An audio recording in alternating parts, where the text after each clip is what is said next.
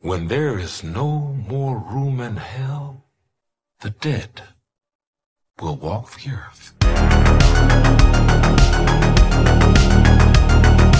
Don't fall asleep.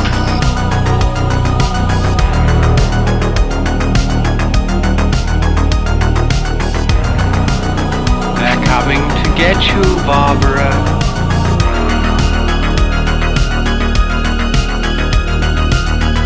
Devil, and I am here to do the devil's work.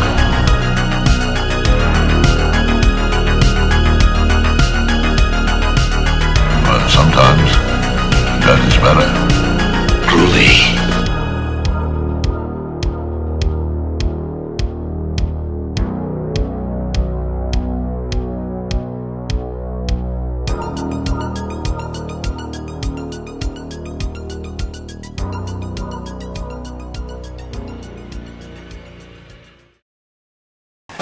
Willkommen und ein wunderschönes Hallo an alle. Schön, dass ihr auch im neuen Jahr wieder einschaltet bei der ersten Folge zum Low Budget und Trash.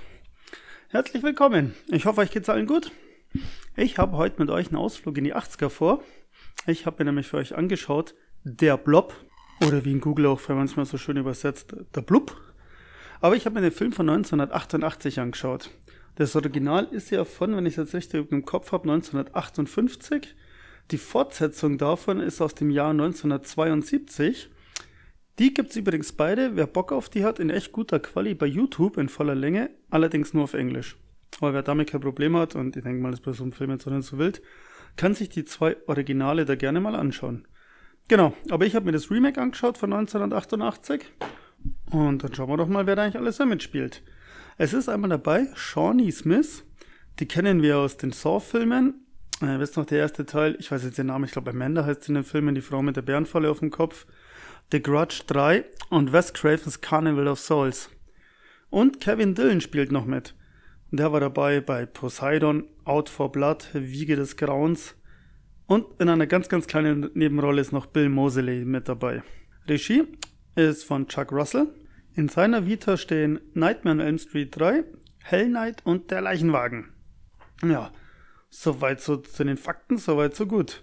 Um was geht's denn in dem Film? Die sagenumwobene Story. Arborville liegt mitten in der amerikanischen Provinz, in der normalerweise überhaupt nichts los ist. Deswegen können sich die Jugendlichen ganz auf ihre Vorlieben konzentrieren. Kevin und Eddie schleichen sich gerne heimlich ins Kino, während die Älteren, Paul und Scott, schon einen Schritt weiter und vor allem hinter Mädchen her sind. Brian liebt sein Motorrad über alles, mit dem er gerne auf den Straßen der ländlichen Gegend unterwegs ist. Aber dann ändert sich das beschauliche Leben in einem kleinen Kaff, denn in der Nacht kommt eine Lebensform aus dem All unvermittelt in der Nähe von Oberville auf die Erde. Das schleimige Etwas aus dem Raumschiff erweist sich als Bedrohung für die Bewohner des kleinen Städtchens, denn es verschlingt alles, was sich ihm in den Weg stellt.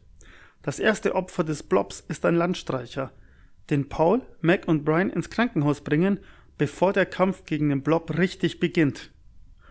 Ja, lustige Beschreibung. Und ja, das Kaff steht wirklich so dran. Das habe ich jetzt nicht dazu gedichtet. Hm. Okay, dann jumpt man doch mal rein. Die ganze Stadt, das ist echt so eine Mini-Kleinstadt, ist beim Highschool Football. Paul, einer unserer Hauptdarsteller, hat dabei auch immer ein Auge auf Mac. Also Paul ist einer der Spieler, muss man dazu sagen. Mac ist ein Cheerleader. Genau, und die werfen sich schon immer Blickkontakt zu, ladet sie auch gleich zum Date ein. Währenddessen sehen wir den coolen Brian, äh, Brian ohne T, sorry. Das ist so der Halbstarke halt der Stadt, der mit Lederjacke, langen Haare, immer Zigarette im Mund. Auch so der Kleingangster, also die Polizisten bzw. die Sheriffs kennen ihn halt schon alle, weil er wegen irgendwelchen kleinen Delikten halt schon regelmäßig festgenommen wurde. Und man kennt das ja, solche Leute in Filmen sind doch immer gleich für alle die Hauptverdächtigen bei alles. Der muss noch dreimal festgenommen worden sein wegen Zigarettendiebstahl und dann ist er gleich der Serienkiller. Jedenfalls, der ist da irgendwo mal unterwegs mit seinem Motorrad und will, weil er halt einfach eine coole Socke ist, über so eine kaputte kleine Brücke drüber springen. Ja, nimmt Anlauf, fährt los, der Motor spinnt irgendwie, ihn haut's voll aufs Maul, fällt die Brücke eigentlich nur runter, also die ist bloß ein Meter tief, wenn überhaupt. Genau, und liegt dann da halt. Ein Obdachloser sieht das, applaudiert ihm halt auch noch, lacht ihn aus und geht weiter. Dann sieht man noch den Sheriff, der Herb, der ist gerade im Diner, labert dort mit der Chefin, die Fran, und er will sie auch daten. Also alle ganz schön spitz in der Stadt. Nach dem Footballspiel, also anscheinend haben sie gewonnen, gehen sie jetzt alle in die Stadt und machen halt Party. Brian ist auch wieder in die Stadt. Der geht in die Werkstatt, da werden gerade alle Wintermaschinen repariert, also die wollt Kunstschnee machen, Schnee räumen, lauter so gruscht. Äh, nur als Erinnerung, oder das heißt als Erinnerung, als Erklärung, es ist Hochsommer, es ist 30 Grad. Brian sagt doch noch, hey, der Winter ist doch noch Monate weg, warum wird denn jetzt der Schmarrn da repariert? Und Mechaniker sagt halt nur, ja, die haben's halt eilig und fertig, genau. Nachtigall, ich höre dich trapsen, wenn in Filmen ja sowas kommt. Jedenfalls kriegt er halt ein Werkzeug und geht dann wieder los, seine Maschine zu reparieren. Dann geht's auch schon los. Man sieht einen, also in der Filmbeschreibung hat's ja geheißen, es ist ein Raumschiff. Ich weiß nicht genau, ist es ein Metroid? Ist es ein Raumschiff? Ist es, ja, keine Ahnung was eigentlich. Jedenfalls kommt er halt mit einer fetten Feuersbrunst, schlägt er halt was Großes, Rundes ähm, in der Nähe der Stadt ein. Äh, es ist 30 Grad, wie schon gesagt. Es ist alles so trocken. Das Ding brennt. Das ist einfach nur ein riesen Feuerball und schlägt halt irgendwo in diesem trockenen Wald ein und es passiert nichts. Also eigentlich müsste das ganze Ding abfackeln wie nochmal was, aber egal. Hm. Der Obdachlose, von dem wir vorher schon erzählt haben, äh, beobachtet es, ist natürlich auch gleich neugierig und läuft mal hin zu dem Krater. Der ist offen, also ist eingeschlagen und dieses Raumschiff Metroid, man erkennt es nicht genau, ist halt aufgebrochen. Und er sieht auch schon, da ganz in der Mitte, da bewegt sich doch was, da ist irgendwas. Und er stochert dann eben in so eine Gelee-artige rosa Masse rein mit dem Ast. Und sofort macht's und so ein circa Handball großes Gelee-artiges Zeugs hängt dann auf einmal eben an dem Stecken dann dran. Er hebt das Teil dann noch hoch, schaut sich das halt natürlich mal ganz genau halt dann an und sofort macht das Teil aber plupp, fällt auf seine Hand und umschließt komplett seine Hand. Schnitt. Man sieht dann die zwei Kids, eben Max Bruder und sein Kumpel, vom wir vorher schon gehört haben, die, hey, wir wollen ins Kino, da läuft das Gartenschaufelmassaker. Müssen wir sehen. Und Paul klingelt dann an der Türe, weil er die Mac abholen will. Sein Date. Brian derweil sitzt im Wald, repariert im Dunkeln sein Motorrad und auf einmal hört er was. Er leuchtet mit den Scheinwerfern den Wald ab, also von seinem Motorrad, lenkt so hin und her. Nichts, macht das Licht wieder aus und plötzlich steht dieser Obdachlose wie aus dem Nichts neben ihm. Der hat halt echt voll Panik wegen seiner Hand und will sich die abhacken. Genau, also ganz, ganz krass. Brian schafft es aber erstmal, ihn daran zu hindern. Daraufhin läuft der Obdachlose halt voller Panik weg auf die Straße und wird von Paul und Mac angefahren. Brian kommt dann auch dazu und sie packen ihn alle ein und bringen ihn erstmal in die Notaufnahme. Dieses Handabpacken, was er machen will, es schaut echt gut aus. Man sieht es wunderschön an Nahaufnahme, wie er ihm auf die Wunde halt dann drauf hackt. Der Blob bewegt sich auch ziemlich geil. Er verschließt die Wunde nämlich dann sofort wieder. Schaut mega aus. Echt super. Im Krankenhaus sieht den Blob allerdings erstmal keiner, denn der Obdachlose hat seine Hände oder beziehungsweise die Hand umschlossen und in seinen Schoß gesteckt. Genau, warum er das halt für macht, ja, also in Wirklichkeit an sich macht es gar keinen Sinn, aber es ist halt, da im Krankenhaus halt erstmal keiner checkt, was halt los ist. Genau. Paul und Mac, die bleiben jetzt halt im Krankenhaus und warten halt dann drauf, was da jetzt halt rauskommt und was passiert. Also ihr Date ist erstmal gestorben. Brian verpisst sich, der hat da gar keinen Bock. genau. Paul denkt sich dann irgendwann, jetzt schaue ich mal wieder halt zu dem obdachlosen Zimmer, wie sie mal so geht, und geht rein. Und der Obdachlose ist ihm komplett zugedeckt bis auf den Kopf. Unter seiner Decke wölbt sich auf einmal sein Bauch auf und es wird immer größer und größer. Dann sieht er, wie der Kopf sich leicht dreht und irgendwas kriecht in seinem Hals nach oben. Also den Hals drückt es auch so nach Augen, nach außen meine ich, Entschuldigung. Die Augen von dem Mann sind noch komplett weiß. Paul rennt raus, holt halt sofort einen Doktor. Die gehen auch gleich wieder zusammen rein zu dem Patienten. Der liegt ganz ruhig da. Alles ist ganz normal. Sie ziehen dann die Decke weg und ab der Brust nach unten ist das meiste vom Körper weg. Und der ganze Rest, was da unten halt ist, liegt so als geschmolzenes, blutiges Etwas da. Und es sieht so geil aus. Also mega. Kamera hält auch wunderschön drauf. Paul ruft sofort den Sheriff an. Während er telefoniert, also er ist in so einen kleinen Nebenraum gegangen zum Telefonieren. Während er telefoniert, geht hinter ihm langsam die Türe zu. Und man sieht, der Blob klebt dahinter an der Wand. Und grunzt leise, also macht manchmal so komische Geräusche. Er kriecht nach oben an die Decke und Paul wartet halt, dass er abnimmt. Und neben Paul in den Tisch ätzt sich auf einmal so ein kleines Loch rein, denn es tropft von oben etwas herab. Er schaut nach oben und der Blob lässt sich auf ihn drauffallen. Man muss sich das vorstellen, der Blob breitet sich dabei auch aus, wie wenn man jetzt einen Netz nimmt oder ein großes Laken und ausgebreitet über ihn drüber schmeißt. So lässt der Blob sich auf ihn drauffallen. Genau. Sieht man ganz, ganz kurz aus der Ego-Perspektive und dann ist auch schon Schnitt. er schreit, er ist ziemlich laut und Mac kommt sofort angerannt. Sie ist auch die Einzige, wo angerannt kommt. Anscheinend hört es sonst kein anderer im Krankenhaus. Sie findet Paul auch sofort in dem Raum und ich kann es jetzt glaube ich gar nicht beschreiben, das schaut so gut aus. Paul ist komplett von diesem Glipper umgeben. Sein kompletter Körper. Er streckt einen Arm so hilfesuchend nach Mac aus. Dieser Arm, ähm, so der Unterarm und die Hand, die sind noch nicht bedeckt, muss man dazu sagen. Ansonsten ist er komplett bedeckt. Und der Glipper ist so ganz leicht durchsichtig, also man kann sein panisches Gesicht, wie er schreit, unter dem Glipper halt noch sehen. Es ist auch total schmerzverzerrt. Sie packt seinen Arm, den nackten in Anführungszeichen, und will ihn rausziehen. Man sieht dann auch, Paul steckt doch in einem Riesenhaufen Glipper drin. Also er ist nicht nur damit umgeben, also zugedeckt damit, sondern er steckt auch noch mit den Füßen drin in so einem Riesenhaufen und schreit und schreit. Und sie reißt ihm dann seinen Arm ab, weil der restliche Körper fängt schon an zu schmelzen, bis eben auf dieses eine Teil, wo sie jetzt in der Hand hat. Und dementsprechend wird er halt abgetrennt. Und sie reißt ihm das Teil halt einfach ab aus Versehen und den Rest lässt der Blob einfach schmelzen und nimmt ihn in sich auf. Pauls Gesicht schmilzt dann ebenfalls nur noch zu einer blutigen Masse, schaut so gut aus. Als der Arm halt abreißt, knallt Mac mit Schwung nach hinten gegen die Wand und geht erstmal benommen zu Boden. Jawohl. Macs Eltern sowie die Polizei, und jetzt auch mit Sheriff Herb dabei und Deputy Briggs, äh, keiner von denen glaubt ja. Niemand von denen. Mich würde dann echt nur interessieren, was hat die Polizei denn noch am Tatort gefunden? Denn wenn man den Obdachlosen gesehen hat, den müssen sie ja wohl auch weggefunden haben. So eine schleimige, blutige Masse, das ist ja nicht normal, das ist ja keine Krankheit. Also weil von dem her, aber gut. Aber sie glauben halt, es war Brian. Denn Brian, wissen wir ja schon, ist irgendwie der Kleinstadtgangster und da ist man automatisch an allem dann verschuldet, auch an Mord. Okay, sie verhören ihn, aber kommt natürlich für nichts raus. Der Blob hat während der ganzen Aktion das Krankenhaus schon verlassen und geht in den Wald. Da ist ein kleines Liebespärchen die hocken halt zusammen im Auto, trinken Alkohol und machen halt miteinander rum. Aber sie schläft dann auf einmal ein. Er ist kurz zum Kofferraum gegangen, nochmal was zum Trinken zu holen, dann kommt er wieder vor und sie liegt dran und pennt. Er nutzt gleich die Gelegenheit und versucht die Alkoholleiche zu befummeln.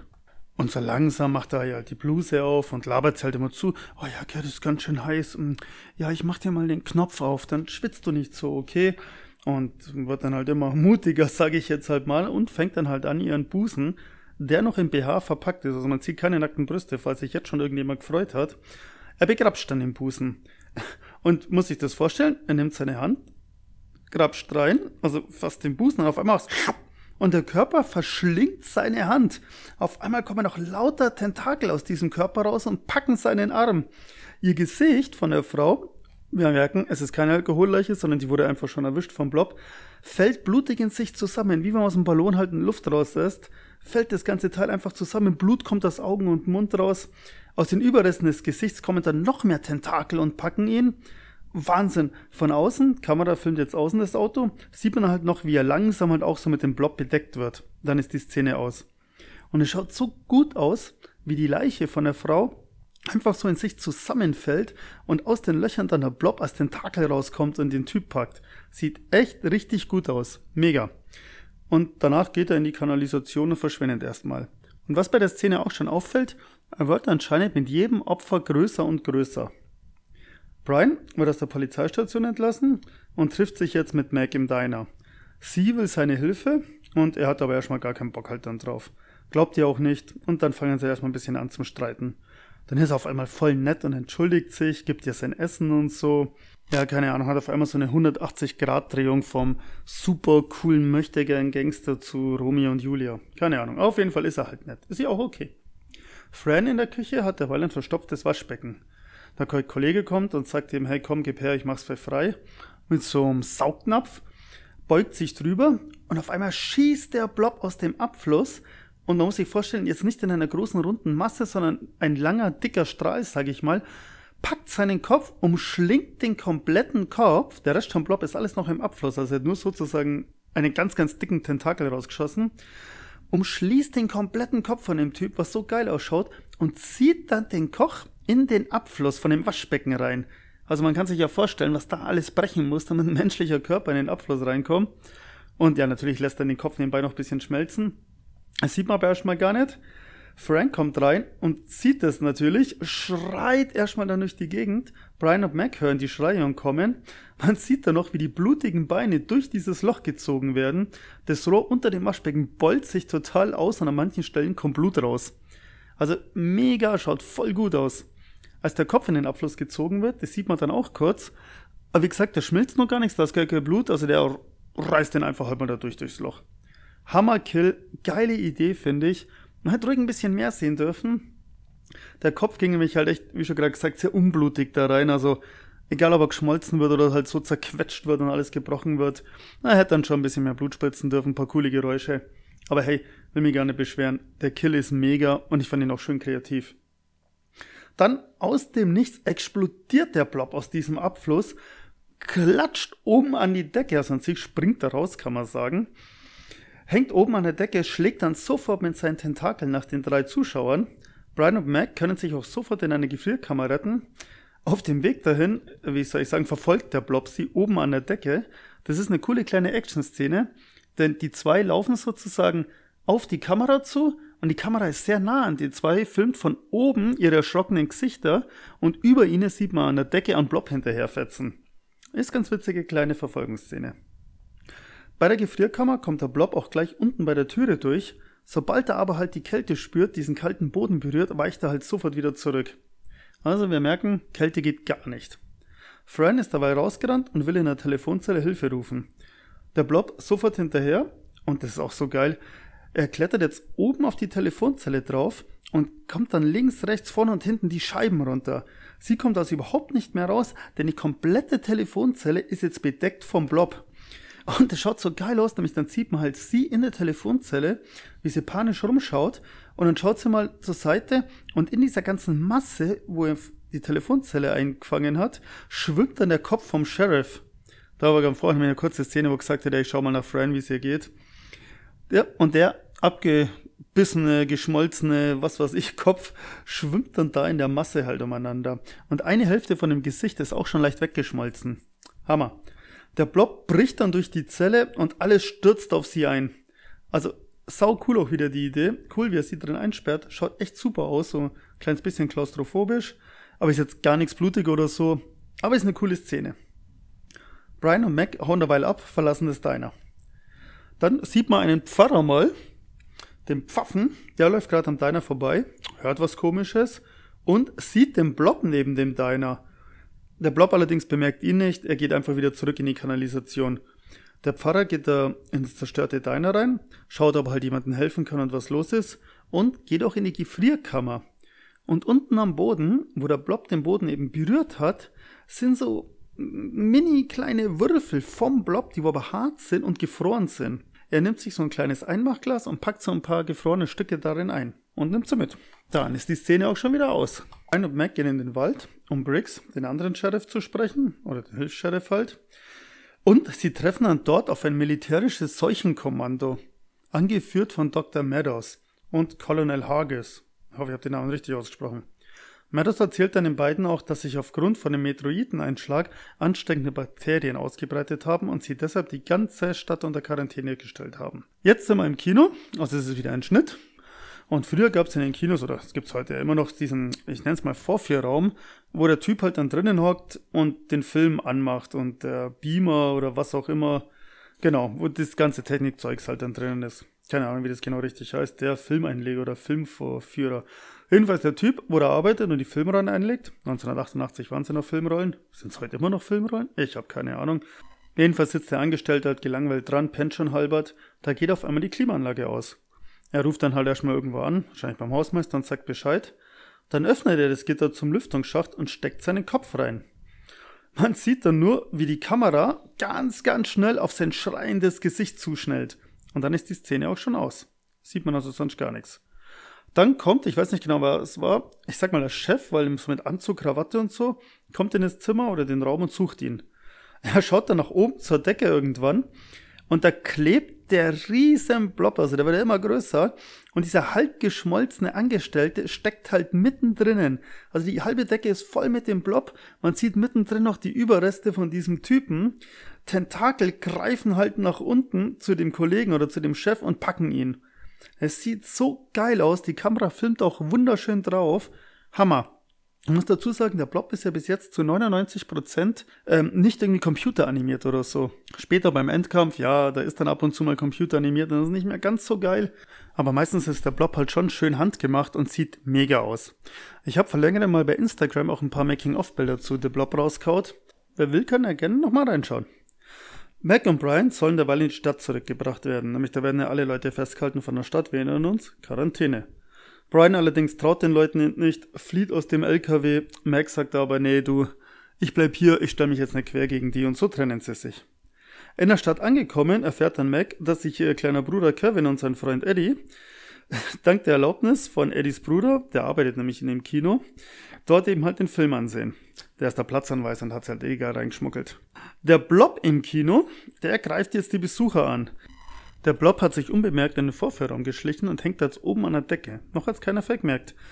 Dann packt er sich einfach ein Typ, zieht ihn nach oben und der Blob ist mittlerweile so groß, der Typ verschwindet einfach in ihm so und weg ist er. Also das sieht man kein Blut, kein nix, sondern einfach nur bam und weg.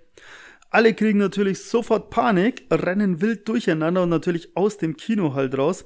Dieser Mega-Blob mittlerweile, es ist Godzilla-Blob jetzt schon langsam, kommt jetzt in den Saal gekrochen, die Wand runter und über die ganzen Sitze drüber. Und währenddessen, äh, ich weiß nicht genau warum, die Filmrolle oder so spinnt. Jedenfalls dieser Projektor, das Licht ist jetzt so eine Art Blitzlicht. Ich habe nicht ganz verstanden, warum das auf einmal das Blitzlicht halt ist. Aber das sieht so gut aus, wenn er da die Wand runterkrabbelt, über die ganzen Sitze drüber, alles bedeckt und die ganze Zeit ist so ein Dauerfeuerblitzlicht. Sieht echt ganz cool aus. Auf die Dauer wird man, glaube ich, blind oder blöd, wenn man das zu lange anschaut, aber cool. Mac kommt rein und sieht den Blob auf den ganzen Sitzen liegen. Er greift wild mit Tentakel um sich, packt sich da mal den Gast, packt sich da mal den Gast. Eine Frau liegt am Boden, so auf der Seite, sie dreht sich um und ihre eine Körperhälfte ist halt komplett geschmolzen und klebt in einer blutigen Masse am Boden. Sieht so gut aus. Geil. Mac kann sich dann mit Kevin und Eddie, die findet sie endlich, in die Kanalisation retten. War noch der einzige Fluchtweg, der Rest war vom Blobpfeil versperrt. Also ab in die Kanalisation. Brian hat derweil im Wald sein Motorrad wieder geholt. Wir erinnern uns, das steht da noch, weil er es da mal reparieren wollte. Oder es auch hat. Kriegt er zufällig ein Gespräch zwischen Meadows und seinem Assistenten mit und erfährt die ganze Wahrheit. Der vermeintliche Meteorit war in Wirklichkeit ein Satellit und der Blob war das Ergebnis von einem fehlgeschlagenen biologischen Waffentest. Also der Meteorit ist ein Satellit. Okay, wie gesagt, als das Ding gelandet ist, das hat für mich alles und nix sein können. Und mit dem Teil, also erklären sie dann, haben sie Bakterien ins All geschossen, so nach dem Motto, und dann schauen wir halt mal, was mit denen passiert.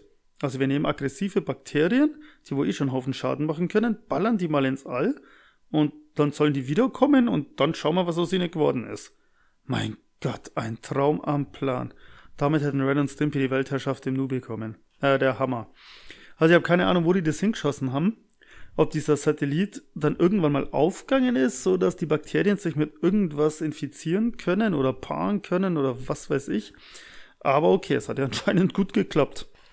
Dann bekommt äh, Meadows einen Funkspruch, wo ihm gesagt wird, hey, Mac, Kevin und Eddie und der Blob sind alle in der Kanalisation. Meadows freut sich fast schon halber, denn jetzt sieht er die Gelegenheit, den Blob endlich lebend zu, fa äh, zu fangen, ja. Kleiner Versprecher, sorry. Auf die Frage, was er mit den Zivilisten passieren soll, sagt er halt nur, Zivilisten sind entbehrlich. Dann wird Brian entdeckt von einem ganz anderen Typen mit Maschinengewehr, schlägt auch sofort Alarm, aber Brian jumpt auf sein Motorrad und kann auch gleich entkommen. In der Kanalisation derweil werden Mac und die zwei Buben vom Blob in die Enge getrieben. Eddie wird auch gleich vom Blob getötet. Also die sind in irgendeinem ganzen tiefen Wasser. Eddie wird unter Wasser gezogen vom Blob. Und dann ist er eigentlich voll schön aus, sieht man nichts. Dann allerdings kommt nochmal kurz sein schon sehr, sehr geschmolzener Körper nochmal hochgeschossen, greift eben mit den Armen nach den anderen, so nach dem Motto, helft mir, wird dann auch gleich wieder unter Wasser gezogen. Und dieses ganze geschmolzene Zeug sieht echt immer wieder gut aus. Also sieht auch wieder top aus, wie der kleine Mann da echt am Schmelzen ist und stirbt. Mega. Es kommen dann auch drei, vier Soldaten, äh, die kommen einfach rein, sollen den Blob fangen, schießen mit dem Maschinengewehr auf ihn also ich weiß ja nicht, was genau der Plan war, aber hey, da ist dieses riesengroße außerirdische Ding. Ja, schick mal drei Typen runter. Tut's ein Fangen mit was? Ja, äh, schießt einfach mal auf ihn, wenn er ihn sieht. Äh, okay, ja, danke für den geilen Plan, machen wir es sofort. Jedenfalls bringt er die Soldaten halt sofort um. Das sieht man aber gar nichts, er packt sie einfach und fertig.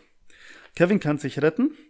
Äh, Mac muss allerdings halt zurückbleiben, denn Kevin ist durch ein kleines Gitter geklettert, aber sie passt da nicht durch. Also ist jetzt mein Blob wieder alleine im Wasser und er greift auch sofort an. Mac flieht und die klettert so eine Art Abfluss nach oben, also so eine Schräge, wo halt auch Wasser runterläuft.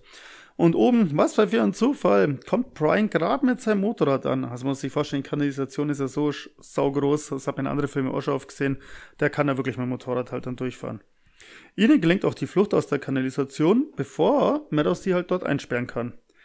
Äh, sie finden dann noch einen verwundeten Soldaten, der sagt ihnen halt noch, wo sie lang gehen sollen. Der erste Ausweg wird allerdings vor ihre Nase verschlossen.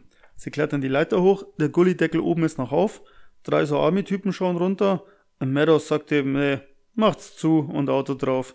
Kanaldeckel zu, Auto wird draufgeschaltet, damit da ja keiner rauskommt.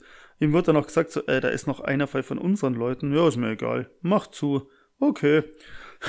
Dann sehen sie den verwundeten Soldaten, dass der einen Raketenwerfer dabei hat. In der Kanalisation. Also ich habe keine Ahnung, wo der in der Kanalisation, es ist ja nicht so, dass da mega viel Platz ist, hat der einen Raketenwerfer dabei. Na gut. Brian nimmt den Raketenwerfer gleich und schießt nach oben auf den Kanaldeckel. Oben sieht man dann ein Lastwagen explodiert und fliegt um und Riesenfeuerfontäne. Der Kanaldeckel hat's natürlich weggeschossen. Dann klettert er hoch und man sieht eigentlich, es ist nur der Kanaldeckel weg. Sonst ist nichts passiert vor dem Raketenwerfer. Also die Straße oder die Leiter oder so haben nicht mal einen Kratzer, alles ist gut. Aber der LKW, den hat zwei zerrissen. Brian schnappt sich ein Maschinengewehr, kaum dass sie oben sind. Briggs, die Soldaten und Brian zielen halt alle aufeinander, jeder sagt, komm zu die Waffe weg und blau und blub. Und schließlich erklärt dann Brian Briggs und den anderen Bewohnern die ganze Wahrheit. Also wir wissen ja Satellit, Außerirdische, bla bla bla. Währenddessen kommt irgendwann halt auch mal dann der Blob. Meadows will Brian erschießen, wird jedoch vom Blob ergriffen. Er packt ihn am Bein und zieht ihn runter in die Kanalisation. Und es sieht so geil aus, weil er hält sich dann oben noch an dem Gullideckel halt noch fest aus einer Öffnung. Und man sieht dann, er hat so einen Schutzanzug an. Man sieht dann, wie der Blob im Schutzhelm, also in seinem Anzug ist und im Schutzhelm alles ausfüllt. Dann zittert der Körper nochmal kurz und weg ist er. Also wird ins Loch gezogen.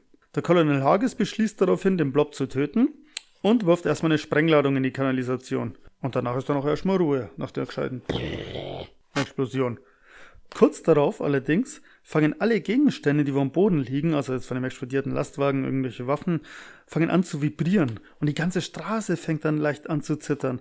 Alle schauen sich eben erstaunt um und aus dem Nichts platzt die Straße auf und der Blob kommt wie eine Rakete nach oben geschossen, also wie so ein Vulkanausbruch muss man sich das vorstellen. Die Soldaten ballern natürlich sofort alle los rennen panisch durch die Gegend, also die ganzen Menschen, wo da auch noch rumstehen.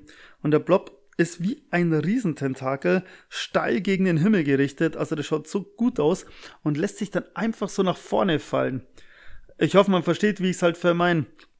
Aber er macht sich echt so eine Riesenranke nach oben und klatscht dann einfach nach vorne auf die Straße. Und zwar genau auf Hages drauf. Kurz vor dem Aufprall macht der allerdings noch zwei Granaten scharf, die er an seinem Anzug hängen. Genau, beim Aufprall vom Blob, der haut nämlich so dermaßen fest auf den Boden, zerspringen auch alle Scheiben, die Leute haut's alle um. Also mega. Dass die Granaten irgendwie mal hochgehen oder so merkt man nichts, also anscheinend gehen die auch nicht mehr hoch. Der Blob kriecht die Straße entlang und packt sich einfach einen Menschen nach dem anderen. Es sieht man jetzt allerdings nicht wirklich was, man sieht nur die Menschenmeute wegrennen. Er fetzt, kriecht, blubbert da halt hinterher und packt sich da ein, packt sich da ein und zieht ihn her, aber man sieht ja nicht, was er damit macht, aber man weiß es von dem Typ im Kino, er verschluckt sie, er inhaliert sie einfach. Dann, wir erinnern uns ja noch, da gibt es ja noch den Pfaffen, der Pfarrer, Mika heißt er übrigens. Sagt er gleich, boah, das ist das jüngste Gericht und es wurde so prophezeit und ja, es musste ja so kommen. Und mitten während dem Kampf, einer der Soldaten ballert gerade mit dem Flammenwerfer rum, wurde von eben diesem Flammenwerfer verletzt. Der Soldat ballert dann weiter auf den Tentakel, beziehungsweise auf den Blob. Der fährt einen Tentakel aus, ganz lang nach vorne wie eine Zeigefinger und verschließt damit einfach vorne beim Werfer die Öffnung. Und daraufhin haust die Flammen halt links und rechts raus. Der Soldat fängt lichterloh an zu brennen. Also das schaut echt ganz witzig aus, wie so, wenn man mit so einem Zeigefinger vorne bei einer Pistole den Finger halt ins Loch steckt. Mac kann ihn mit einem Feuerlöscher retten und aber er kennt sie, denn sie sprüht mit dem Feuerlöscher auch ein bisschen wild durch die Gegend, dass der Bob die Kälte scheut. Damals in dem Gefrierraum hat sie das nämlich noch nicht ganz realisiert, aber jetzt kommt sie drauf. Briggs übernimmt jetzt die Führung, die Bewohner retten sich alle ins Rathaus. Blob kommt unter der Türe durch.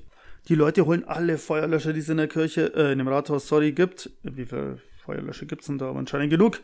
Und sprühen, was halt vergeht. Und der Blob, klar, zieht sich da wieder zurück, zieht sich da wieder zurück. Aber mh, trotzdem, es gibt auch Tote. Briggs zum Beispiel fällt dem Blob zum Opfer. Tentakel greifen durch die Barrikade, packen ihn und ziehen ihn nach draußen. Sieht ganz cool aus, weil da haben sie auch Schränke und so halt vor die Türe gestellt. Der Blob durch den Schrank durch, packt sich Briggs, zieht ihn dann mit dem Gesicht nach vorne, also mit dem Oberkörper, mit dem Bauch nach vorne auf die Öffnung zu, bricht ihm halt dann weil das Rückgrat, weil er halt probiert, durch dieses eigentlich viel zu kleine Loch durchzuziehen. Der ganze Körper klappt nach hinten zusammen wie so ein Taschenmesser. Schaut ganz nett aus. Brian währenddessen besorgt sich eine Schneemaschine, denn wir erinnern uns, in der Werkstatt, wo er das Werkzeug geholt hat, um sein Motorrad zu reparieren, haben sie ja alle möglichen Schneemaschinen repariert. Und als Mackie eben rausgefunden hat, hey, der ist allergisch auf Kälte und es den anderen gesagt hat, deswegen sind die jetzt auch mit Feuerlöscher unterwegs, hätte ich vielleicht dazu sagen sollen, sorry, ist Brian halt sofort in die Werkstatt und hat sich eine Schneemaschine geholt. Er attackiert den Blob damit auch gleich. Er spritzt ihn halt mit Kunstschnee voll. Total, von oben bis unten. Und dann der Blob ist ja deswegen jetzt nicht tot, aber er ist gerade, genau, beschäftigt jetzt mit der Schneemaschine, tritt er aufs Gas und versucht den Blob, der wo riesengroß ist, ist ein halber Godzilla, einfach über den Haufen zu fahren. Okay, er ist ein Drittel Godzilla. Halber als übertrieben. Aber warum zur Hölle? Ich meine, du merkst gerade, okay, das klappt mit dem Schnee. Warum nimmst du jetzt Anlauf oder gibst Vollgas und fährst einfach das Ding rein? Das bringt halt überhaupt nichts. Der LKW kippt auch sofort auf die Seite und das war's dann halt mit Schneesprühen. Äh, total Banane. Mac ist wieder raus. Die klaut jetzt einem toten Soldaten eine Sprengladung und bringt ihn an den Tanks an. Nämlich da ist ja flüssiger Stickstoff drinnen und versucht Brian zu retten. Der ist jetzt in der Fahrerkabine fest. Die ist mittlerweile auch von außen komplett vom Blob umschlungen. Drückt sie auch immer mehr und mehr zusammen. Mac hat jetzt auch ein MG sich organisiert und ballert auf den Blob. Sie steht dabei richtig cool auf dem Tank, schmeißt Maschinengewehr weg, als der Blob auf sie aufmerksam wird, dreht sich um, will runterspringen und verheddert sich irgendwo in dem Tank.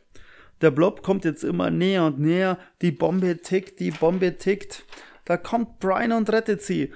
Denn sie hat's geschafft. Der Blob hat von Brian abgelassen, beziehungsweise von dem Führerhaus und ist auf sie losgegangen. Sie hauen ab und der Tank explodiert. Der Blob ist eingefroren, der Plan hat voll funktioniert. Er besteht jetzt aus tausende Millionen so ganz, ganz kleinen gefrorenen Stücken. Die bringen sie auch gleich alle ins Kühlhaus, damit da nichts wieder passiert. Es würde mich interessieren, wie lange leckt das Ding im Kühlhaus? Kommt mal irgendeiner und holt das ab? Wenn ja, wird dann einfach die ganze Stadt irgendwie dem Erdboden gleich gemacht, damit es auch keine Zeugen gibt? Man weiß es nicht, man weiß es nicht. Jedenfalls, man sieht dann, wo so ein Schnitt ist und es ist dann irgendwann helllichter Tag, irgendwo in Amerika, sieht man den Reverend wieder, Mika, wie er anscheinend Wanderprediger geworden ist. Er steht da in irgendeinem Zelt, im Publikum, 20 Leute oder so sind da, manche schauen ihn noch ein bisschen komisch an und denken sich, okay, was mit dir für los?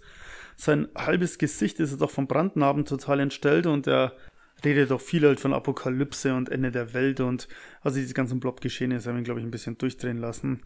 Jedenfalls labert er, labert er, dann ist die Predigt irgendwann fertig, dann geht er in seinen Hinterraum oder wie man das nennen will und dann sieht man, er holt dann das Glas nochmal raus, wo er den Blob in der Gefrierkammer eingesammelt hat und der ist jetzt natürlich wieder aufgetaut und lebt in dem Glas. Und sagt dann eben noch, den hat er sich aufgehoben für den jüngsten Tag des Gerichts. Ja, und dann ist der Film aus. Hui. Ging jetzt irgendwie ganz schön flott, aber ich habe nichts ausgelassen und ja, ist eine schnelle, knackige Nummer. Was kann man zu dem Film sagen? Das heißt immer, Remakes sind alle scheiße. Ja, es gibt schon auch brauchbare Remakes auf der Welt. Der Blob kann man auf alle Fälle mal anschauen. Die Effekte und die Kills sind echt mega. Klar, es ist jetzt kein Gore-Porn oder so, aber trotzdem, Effekte und Kills sind Hammer. Blob ist super gemacht. Lohnt sich auf alle Fälle mal. Story, Handlung, Dialoge, ja, das ist jetzt alles nicht so geil, sag ich mal, aber hey, wer schaut sich so einen Film wegen Story, Handlung und Dialoge an? Also für ein bisschen Popcorn-Kino, Kumpel einladen, Papier aufmachen, äh, kann man sich den Film auf alle Fälle mal geben. Wie gesagt, der Blob sieht auch so gut aus. Am Ende, wenn er halt so mega groß ist und da das Kino kriecht und so, ja, da ist dann schlechtes CGI. Schaut er nicht mehr ganz so geil aus, gebe ich zu. Aber gerade die ersten paar Kills, auch der mit Paul Fey vor allem, mega. Richtig, richtig gut. Also kann man empfehlen, geiler Streifen. Wie gesagt, wenn ihr auch Bock habt auf die zwei Vorgänger in Anführungszeichen, ich habe es ja auch noch nicht gesehen, werde ich mir aber noch anschauen, gibt's beide bei YouTube. Ja, das war's dann eigentlich schon mit der ersten Folge vom Low Budget und Trash. Jetzt, ihr wisst Bescheid, was kommt. Wenn es euch gefallen hat, dann gebt uns doch gerne eine Bewertung. Gerne natürlich eine 5-Sterne-Rezession. Empfiehlt es auch gerne weiter. Das alles hilft uns, damit andere Leute unseren Podcast kennenlernen oder schneller finden. Und das hilft uns einfach halt auch, damit die ganze Sache ja schön wachsen kann. Wenn euch irgendwas nicht gefallen hat oder ihr Wünsche habt, Kritiken habt, was weiß ich, schreibt uns gerne. Wir haben da immer ein offenes Ohr, wir antworten auch auf alles.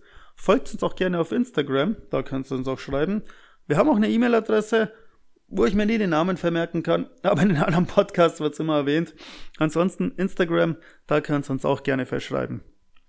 Ich hoffe, ihr habt auch uns bei unserer ersten Folge reingehört. Spike hat ja hauptsächlich schon erklärt, was wir dieses Jahr alles vorhaben. Ein paar echt saukoole Sachen dabei. Ich hoffe, das gefällt euch.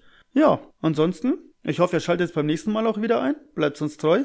Lasst es euch gut gehen und bis bald. Bye bye.